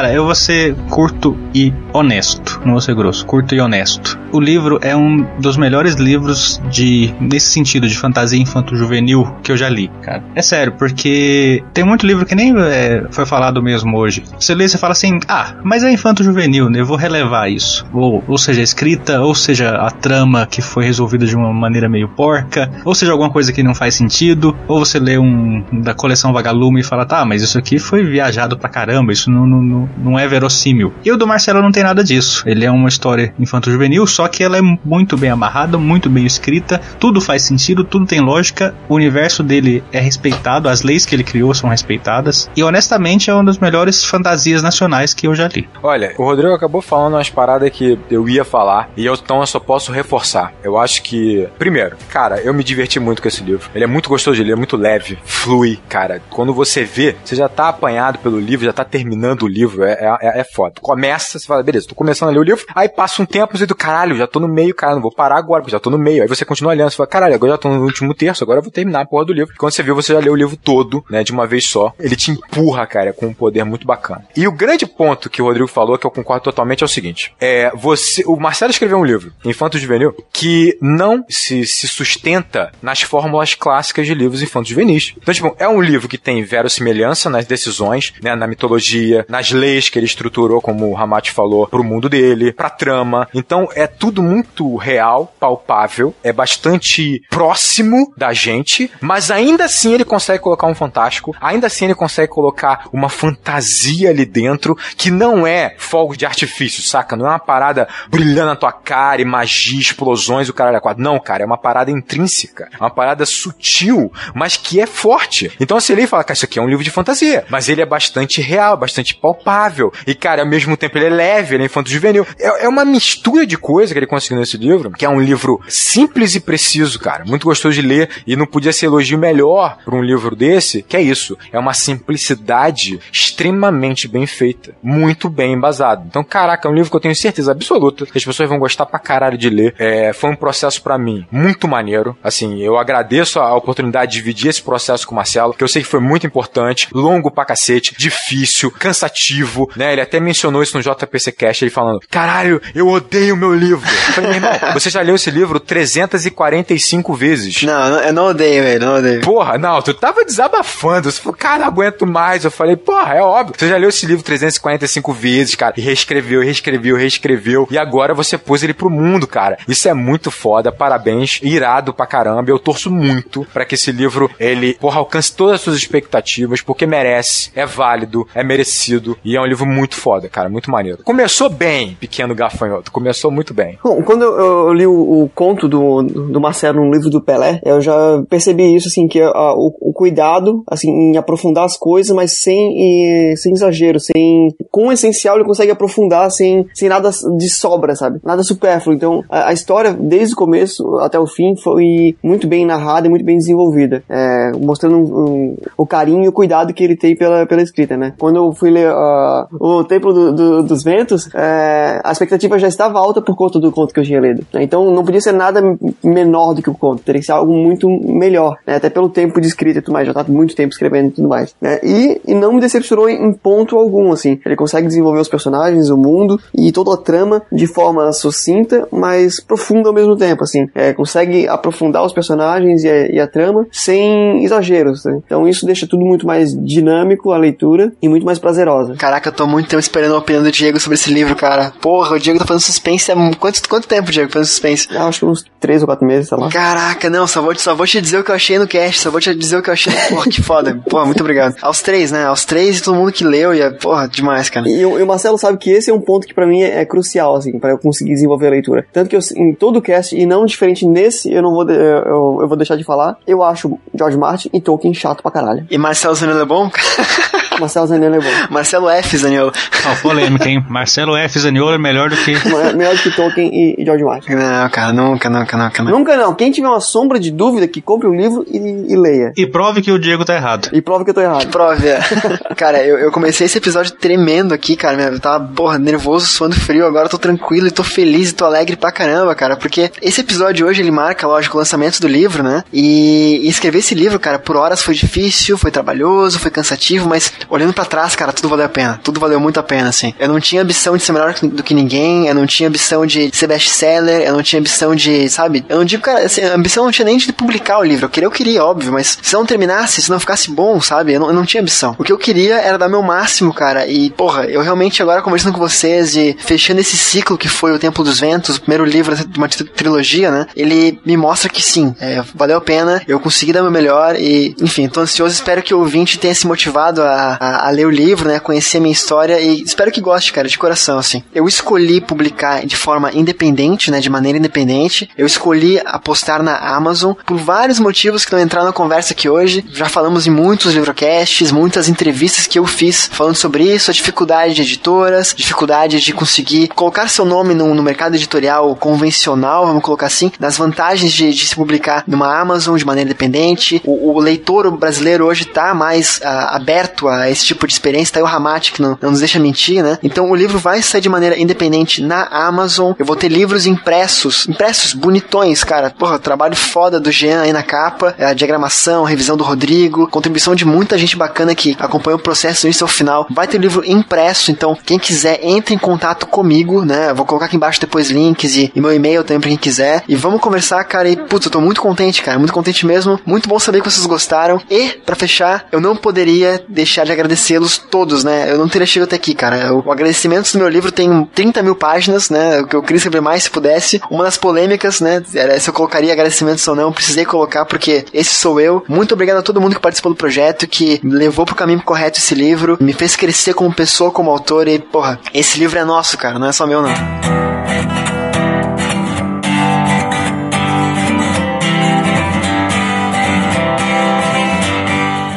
Agora eu queria convidar então o Ramat e o Carvalho para deixarem aí seus links, é, onde podemos encontrar vocês, o que vocês fazem. Deixa eu começar porque o meu é mais fácil. É, como eu falei no último programa, eu tô, tipo, há um ano longe de internet, não tenho contato ainda direito de porra nenhuma. Vou voltar no futuro bem próximo aí, então não tem jabá, não tem nada, deixa o espaço todo pro Ramate. E é tudo seu, cara. Manda ver aí no jabá. Ó, quem quiser ou ler as tranqueiras que eu escrevo, tá no meu blog, ramate.com.br. Tem resenha de livro, tem texto nada a ver, tem bastante coisa lá. Mas o meu jabá principal é o meu romance, que curiosamente foi betado pelo Zaniolo, né? Pelo nosso digníssimo autor, agora escritor. O texto de, da orelha também é do Marcelo Zaniolo, por sinal. Sim, bem escrito.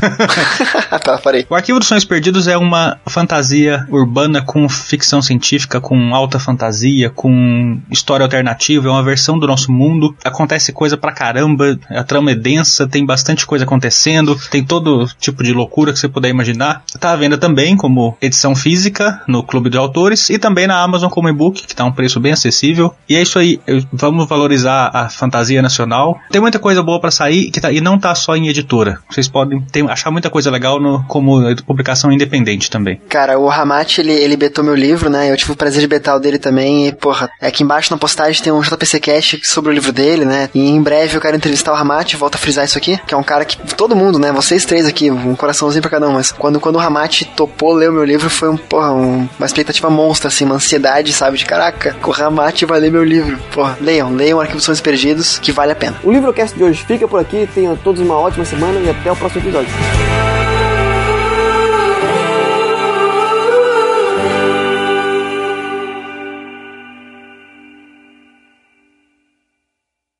Todos com o programinha pronto aí, Ramate, Rodrigo, Diego. Sim. Já tô Aham. com o dedo em cima da bolinha vermelha. Diego, Diego, eu sei que tá. No-. Vamos só, vamos só fazer uma coisa. É, eu sou Ramate, o, Rodrigo é o Rodrigo. É isso? Isso, beleza, beleza, isso mesmo. Não, vai dar, vai dar confusão. Bem pensado. Beleza. Não, tu é o legal, ele é o chato, ponto. Até que horas os senhores têm? Porra, posso dar meu tempo ideal, mas não vai rolar, né? Eu tenho até Ah, é seis porque- da manhã. Viu, Rodrigo? É por isso que o Carvalho, é por isso que tu, Carvalho, é o chato e o Ramate é o querido, cara. Pois é, cara. Pois é. Cara, na real, na real, acho que eu vou pra sala gravar, cara. Eu vou pra sala gravar. Eu fico pensando, se todo dia o Marcelo começa a gravar e depois vai pra sala, por que já não começa a gravar na sala? É, eu também não sei. Exatamente, essa é uma pergunta bem plausível. Putz, se o Marcelo grava, se o Marcelo grava no Skype toda vez que ele grava, por que, que ele já não fez o update da porra do Skype? Cara, porque esque... Sim. O cara é host do Livrocast há cinco anos, bicho. Há cinco anos. Ô, Marcelo, só pra fazer um, só pra fazer um teste aí. Um. Um. Dois. Ele não sabe fazer teste, tá? Vai lá de novo. Eu falo um, tu fala dois. Um. Tá, tranquilo, tranquilo. Dois. É, tá, uns 3, 4 segundos de lag, só. Sério? Vamos de novo então. Um. Dois. É, 3 segundos. Eu falei em seguida aqui já. Falou se, porra. Óbvio, pra mim é em seguida, né? Mas ok. Cara, eu vi o Ramate, não importa se eu gravo na sala, se eu gravo no quartinho, se eu gravo na cozinha, não importa. A conexão é uma merda. É capaz de estar melhor lá agora. É assim que funciona. Tá, todo mundo tem frase de abertura, hein? Eu vou criar na hora. Porra, logo hoje, Diego. Sério? Vocês estão percebendo como o Marcelo tá nervoso? O Marcelo tá nitidamente nervoso. tô, cara, tô. Cara, eu tô muito nervoso, velho. Porra, eu não sei o que vai acontecer. Tá, o sejam todos, sejam todos muito bem-vindos. É teu ainda ou eu faço isso? É teu, teu, faz tu, faz tu. Ah, tá. Como se tu fosse eu. É, isso aí. Empolgado, hein, cara? Tem que ser empolgação, assim, aquela porra. Eu tenho que falar como o Marcelo. Isso, e é o meu livro, cara, por favor. Sejam todos muito bem-vindos. Bem-vindos não, é bem-vindos, né? Isso. Já comecei errando tudo, tá? Faz de novo, pelo amor de Deus. Hoje não pode errar. Isso, hoje eu não posso errar uma vírgula. Eu sou gago, tá? Desculpa. Sejam todos muito bem-vindos ao Livrocast 73, O Templo dos Ventos. Continua, continua. Meu nome é Diego Locou. Ah, tá. Ah, sim. Eu sou o Diego Locou e esse livro tem frase muito... e esse livro tem frase muito... Frase não, frases.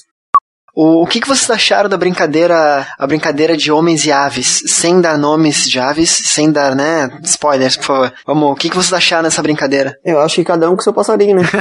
Cada um que cuida do seu passarinho. cada um que cuida do seu passarinho. Essa, brin essa brincadeira é antiga, né, o Marcelo? Porra, caraca, que piada horrível, cara. Essa, essa brincadeira é antediluviana, quase. É, cara, é. Não excluam as mulheres porque elas foram fundamentais no processo, cara. Ué, mas elas também me brincam com as passarinhas, porra. Ué, caralho. Caraca. Quando eu falo homem, eu falo homem no contexto geral. O que eu posso A fazer? humanidade, né? Humanidade. Humanidade brinca com seus passarinhos e passarinhas há muito tempo, mano. Caraca, vocês estão. Eu, eu imagino o ouvinte agora pensando que o livro é sobre outro tipo de passarinho, cara, de trilha dos pássaros. É periquitos e Meu Deus. periquitas, né? É, meu Deus do céu. em Portugal, essa é a trilogia das periquitas. Exatamente. Cara, isso, isso é muito pornográfico, velho. Caralho. Aquele erótico da Band da década de 90, 80, saca? Caraca. Não tem nada a ver, tá, ouvinte? Nada a ver. É, enfim, é, é apenas uma brincadeira. Bom, ah, acho que todos lemos o livro, os livros, o livro, né, Marcelo? Então, Marcelo, primeiro você, quais são as suas conclusões? Cara, minhas conclusões é que eu tava. Não, sacanagem. Porra, vai. Não, sacanagem. Rodrigo. Pô, Ramate. Rodrigo, e joga a bola pra cima e deixa. E deixa é, aí ele espera, aí ele espera um tempão, assim. Duas sacanagens seguidas. Porra, Ramate. Se você, se você se colocasse pra falar, seria Carvalho. Se eu me, eu me coloquei pra falar, seria Ramate. É, sim. Caraca, ele deu um corte em mim e um corte no Carvalho, vai. O Diego, como host, pode esperar. Enfim. Sim, ele tava esperando, exatamente.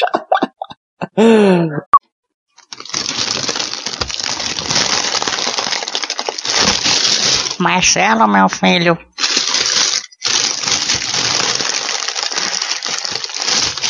Marcelo, meu filho, cadê você, meu filho? O Marcelo sumiu.